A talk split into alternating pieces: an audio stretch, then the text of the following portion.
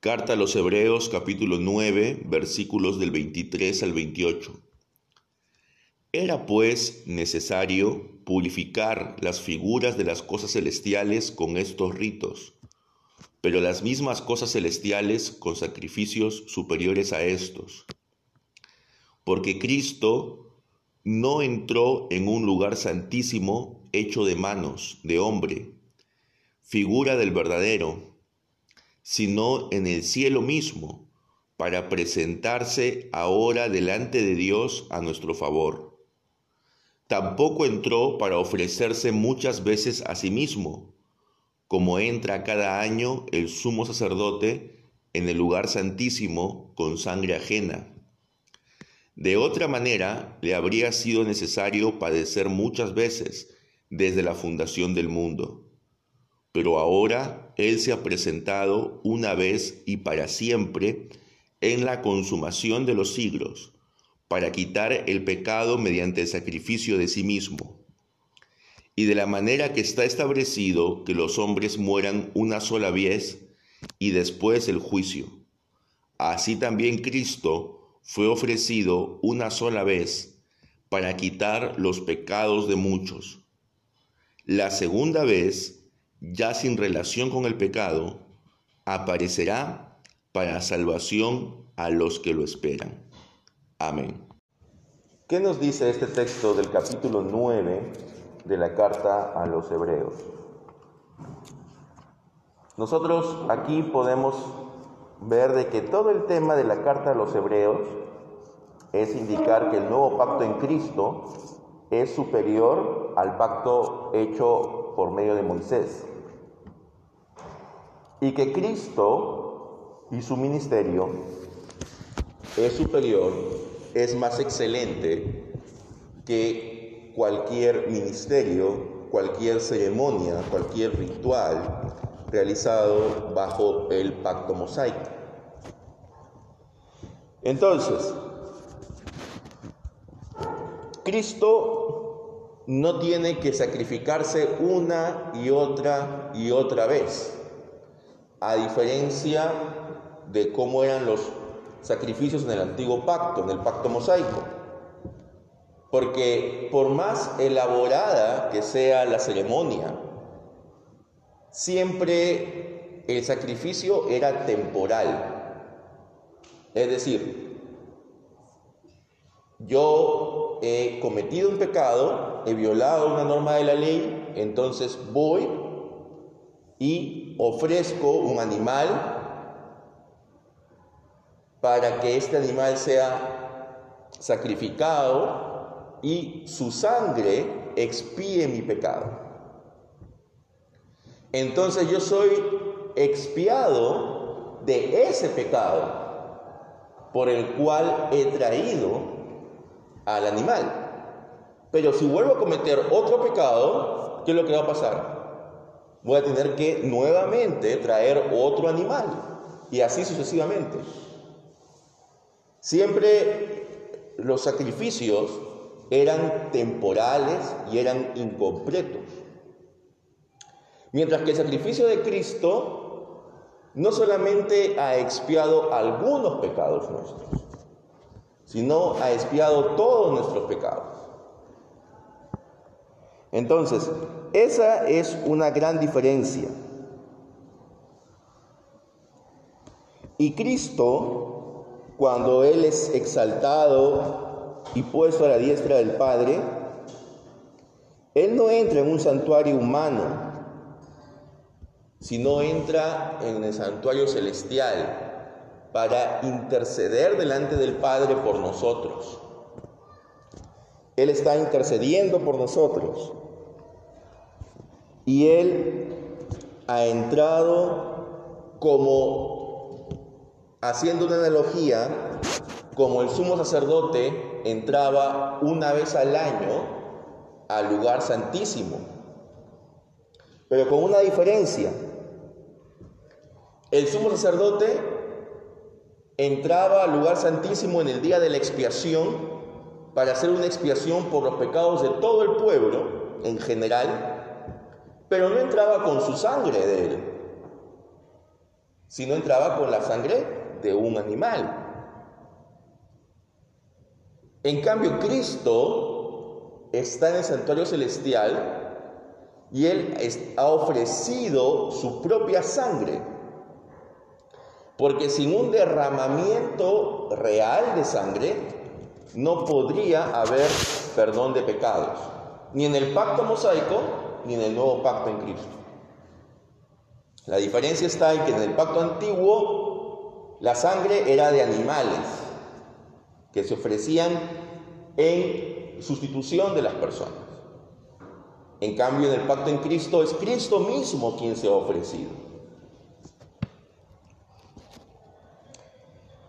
Si fuera el sacrificio de Cristo temporal, como eran los sacrificios anteriores, Él tendría que sacrificarse vez tras vez. Él hubiera tenido que sufrir muchas veces.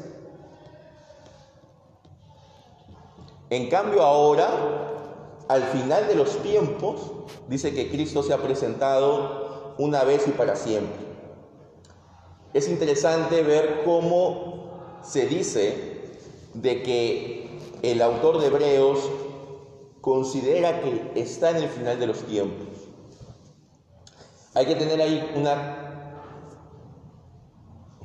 una nota cuando habla del final de los tiempos, se está refiriendo al final del tiempo del pacto mosaico. No está aquí pensando en el final del planeta Tierra. No está aquí pensando en una eh, renovación escatológica completa. Lo que está pensando es que ese pacto con Moisés ya estaba agonizante. Pero ¿por qué simplemente no diría que ya murió el pacto con el sacrificio de Cristo? Lo que pasa es que el pacto todavía seguía funcionando. Porque la carta a los hebreos se escribe antes del año 70, el templo seguía funcionando, seguían habiendo sacerdotes, seguían habiendo sacrificios diarios, seguían habiendo un sumo sacerdote que hacía expiación en el día de la expiación por todo el pueblo. Entonces, las ceremonias continuaban, pero ya carecían de sentido.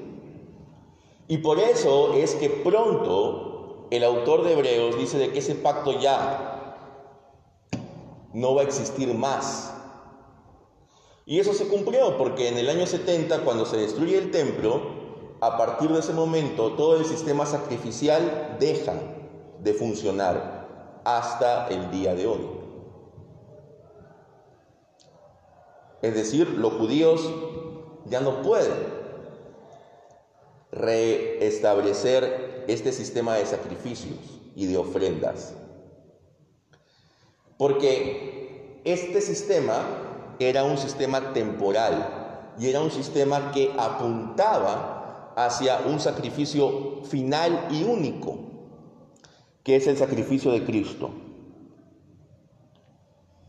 Y así como está establecido, dice el versículo 27, que es un versículo clave para nosotros entender nuestra postura evangélica acerca de la salvación, así como está establecido que los seres humanos mueran una sola vez y después les venga el juicio. Es decir, en primer lugar, cuando dice que los seres humanos mueran una sola vez, está completamente descartada cualquier posibilidad de reencarnación. Ustedes saben que hay religiones orientales que creen en la reencarnación, es decir, de que el alma de la persona se va encarnando en diferentes sucesiones. Y conforme te hayas portado, tu nueva encarnación va a ser mejor o peor que la actual. Bueno, eso está totalmente descartado en la fe cristiana, porque aquí dice que los seres humanos solo mueren una vez. No hay una segunda oportunidad después de la muerte. Y con eso también queda descartado todo lo que implica el purgatorio. Como ustedes saben, en la Iglesia Católica Romana está la idea de que aquellos que no son condenados, pero que tampoco han sido lo suficientemente buenos en su vida y por lo tanto no pueden acceder directamente al cielo y que todavía necesitan ser purificados de sus pecados, van a un lugar llamado el purgatorio, donde están un determinado periodo de tiempo purificándose y luego recién pueden ir al cielo. Bueno, esto no es bíblico, porque una vez que la persona muere, inmediatamente esta persona encara un juicio particular. Y su destino ya está sellado. De bendición o de condenación. Si es de bendición, estará con los santos en el cielo. Si es de condenación, estará lejos de la presencia de Dios. No hay una nueva oportunidad para aquellos que han muerto. Por lo tanto, es inútil orar por las almas de los fallecidos, porque no hay posibilidad de que estas almas puedan variar su destino eterno. Todo estará en base a lo que ellos han hecho en esta vida. Si ellos han creído en Cristo o no si ellos han tenido una idea de Dios o no. Entonces, así como los hombres mueren una sola vez y luego de esto el juicio, así también Cristo ha sido ofrecido en sacrificio una sola vez para quitar los pecados de muchos. Interesante que no dice los pecados de todos, sino los de muchos. La fe cristiana no indica que todo el mundo se va a salvar, sino solamente algunos. aquellos a quienes Dios se les ha revelado, aquellos a quienes el Espíritu Santo se les ha dado. y que Cristo va a aparecer por segunda vez, pero ya no para cargar con los pecados, sino para traer salvación a quienes lo esperan. Aquí está hablando de la salvación como en la consumación final. Entonces, ya no en esta nueva venida de Cristo, ya no va a ser una venida para sacrificarse de nuevo por los pecados, como sí lo hizo en su primera venida. Esta segunda venida será en gloria. Él vendrá en toda su majestad. Ya no vendrá como un humilde hijo de carpintero en un pueblito de Judea, sino vendrá en toda su gloria mostrándose como el Rey de Reyes y Señor de Señores.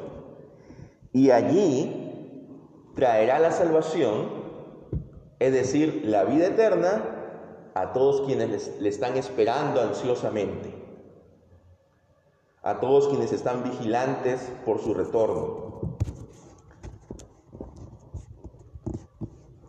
Entonces, hermanos, ¿qué es lo que este texto nos quiere mostrar, de que nuestros pecados han sido lavados en la sangre del cordero, no en la sangre de un animal, no en, un sacrificio hecho por humanos, sino en un sacrificio diseñado desde aún antes, muchísimo antes de que se efectuara.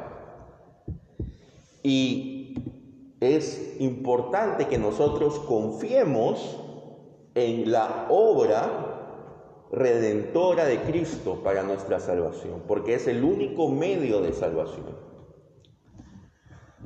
No nos enfoquemos tanto en lo que nosotros podemos hacer, sino en lo que Cristo ha hecho por nosotros. Porque si nos enfocamos en lo que nosotros podemos hacer, ciertamente nunca vamos a poder lograr satisfacer la justicia de Dios, porque Dios, que es perfectamente santo, no va a esperar menos que una santidad perfecta para poder cumplir con su estándar. Y nosotros nunca vamos a poder llegar a ese nivel de santidad.